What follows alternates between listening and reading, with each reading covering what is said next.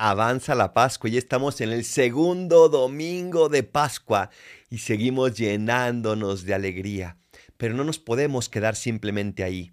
Hoy la antífona nos invita a crecer. Dice, como niños recién nacidos, anhelen una leche pura y espiritual que los haga crecer hacia la salvación.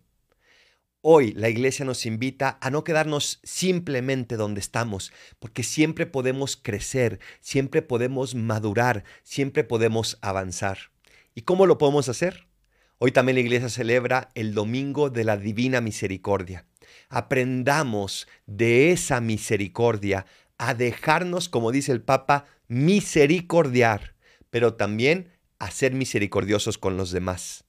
El cristiano que siente la misericordia de Dios en su vida no se la queda, sino que le entrega y le entrega muchas veces a aquellos que más le cuestan.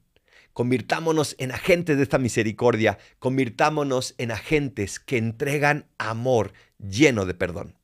Soy el Paradolfo. Recen por mí, yo rezo por ustedes. Bendiciones y felices Pascuas de Resurrección.